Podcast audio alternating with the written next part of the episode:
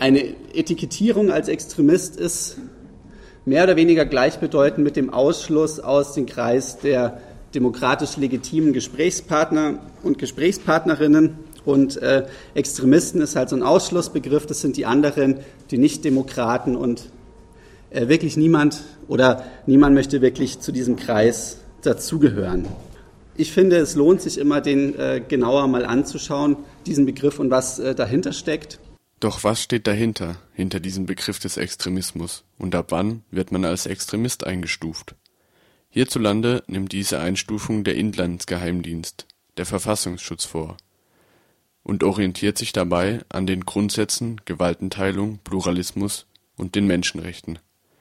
Wer also gegen eines dieser Grundsätze verstößt, gilt als extremistisch. Diese Einstufung durch den Verfassungsschutz hat politisch und gesellschaftlich gesehen eine große Tragweite. Nun stellt sich die Frage, ist diese Einstufung wirklich angemessen die Zahlen, die von den Verfassungsschutzämtern veröffentlicht werden, sind Gradmesser der politischen Gefährdungslage und dienen sehr häufig als äh, Begründung für politische Intervention oder politische äh, Maßnahmen.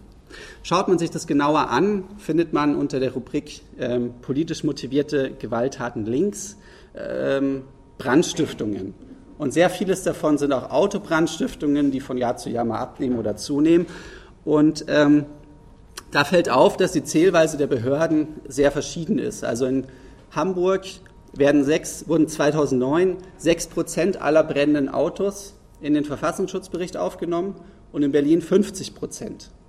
Also eine sehr starke ähm, Distanz. Und das ist einfach eine unterschiedliche Zählweise der Behörden. In Hamburg sagen sie, wir brauchen ein Bekennerschreiben, um zu wissen, wer das Auto angezündet hat, um dann zu wissen, ob es politisch motiviert war. In Berlin haben sie gesagt, wenn das Auto groß genug ist, dann ist es halt politisch links motiviert. Das Zitat habe nicht ich erfunden. Ebenso unklar sind äh, sowas wie Körperverletzungen, Widerstandsdelikte oder Landfriedensbruch, die häufig im Umfeld von Großveranstaltungen und Demonstrationen getätigt werden, quasi als äh, Straftaten. Man weiß relativ wenig über die Leute, die auf so Großdemonstrationen sind und die Gewaltdynamiken, die dort stattfinden. Es hat 2009, den 1. Mai, da wurde untersucht von äh, Klaus Hoffmann-Holland von der FU Berlin im Auftrag des Berliner Senats.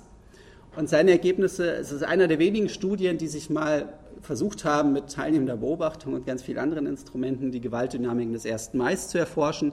Und er hat herausgefunden, dass die meisten der festgenommenen Tatverdächtigen, über 80 Prozent, angegeben haben, sie waren aus erlebnisorientierten Gründen auf der Demonstration und eben nicht aus politischen Gründen.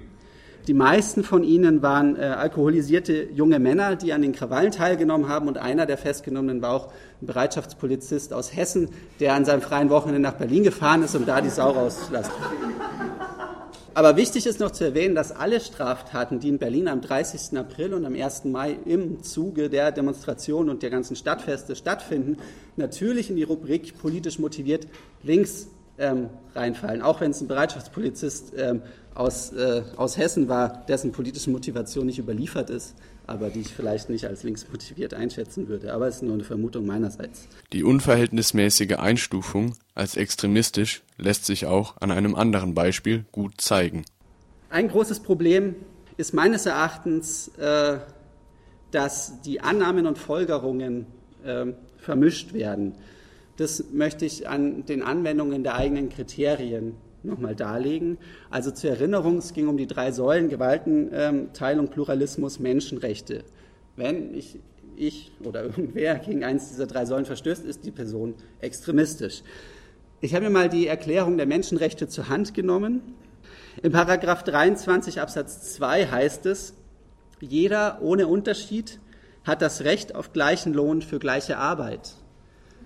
Damit wäre quasi SPD und Grüne mit Agenda 2010, mit Einführung von Leiharbeit, ähm, die dazu führte, dass an der gleichen Werkbank verschiedene Entlohnungen es gibt.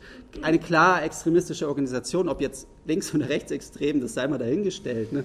Ähm, aber wo klar ist, dass also ein sehr, großer, sehr großes Kriterium wie Menschenrechte sehr, sehr häufig ähm, eben dagegen verstoßen wird. Ein weiteres Problem im Umgang mit dem Extremismusbegriff zeigt sich auch in der wissenschaftlichen Extremismusforschung.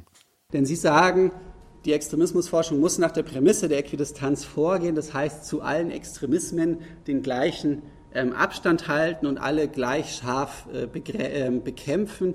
Denn wenn man einen Extremismus anders behandelt als den anderen, sei es ein Verstoß gegen die ähm, Äquidistanz. Das Problem ist aber, um halt so einen Ansatz oder so eine Politik rechtfertigen zu müssen, hat man an Anbetracht der ähm, realen Gefahren, die von dem ausgeht, was man als Rechtsextremismus nennt und dem, was man vielleicht als Linksextremismus nennen möchte, ist da doch eine große äh, Distanz äh, zu spüren. Und deswegen ist es eine Aufgabe der Extremismusforschung. Ich habe die schwierigen äh, erkenntnistheoretischen Grundlagen kurz genannt. Das ist eine ähm, Aufgabe, würde ich sagen, natürlich nicht bewusst, aber in ihren Schriften tun sie das, den Rechtsextremismus oder dem, was darunter verstanden wird, systematisch zu verharmlosen. Damit einher geht nicht zwingend, aber häufig auch eine Kriminalisierung von Antifaschismus einher. Denn irgendwo, wenn man so eine Äquidistanz hat und da den Rechtsextremismus ein bisschen unterdrückt, muss ja auf der anderen Seite irgendwas äh, da sein, was quasi so sich ungefähr die, äh, die Waage hält. Und äh, da die äh, RAF seit über 20 Jahren aufgelöst ist und gibt es eine neue RAF und also so, es wird so nahezu herbeigeschrieben, dass man auch quasi auf der anderen Seite was fände, um die Äquidistanz rechtfertigen zu können. Stattdessen, ähm, weil es mit der RAF wirklich nicht klappt, quasi die herzusch also die herzuschreiben, sind Vorwürfe beispielsweise bei Gegendemonstrationen gegen neonazistische Aufmärsche, so eine pauschale Extremismus ähm, Diffamierung oder eben Linksextremismus in dem Fall. Ein Extremismus oder Linksextremismusverdacht bei zivilgesellschaftlichen Einrichtungen, die präventiv gegen Rassismus und so weiter vornehmen oder auch bei gemeinnützigen Vereinen, das äh, kann man durchaus als eben Kriminalisierung von Antifaschismus zeigen. Nach all diesen Beispielen für den willkürlichen Gebrauch des Extremismusbegriffs im linken politischen Spektrum stellt sich die Frage, was denn nun gegen diese Unverhältnismäßigkeit getan werden kann. Vor allen Dingen die Objektivität des Verfassungsschutzes und seiner Berichte in Zweifel ziehen, das ist das Mindeste, was man gegen diese Organisation äh, haben kann.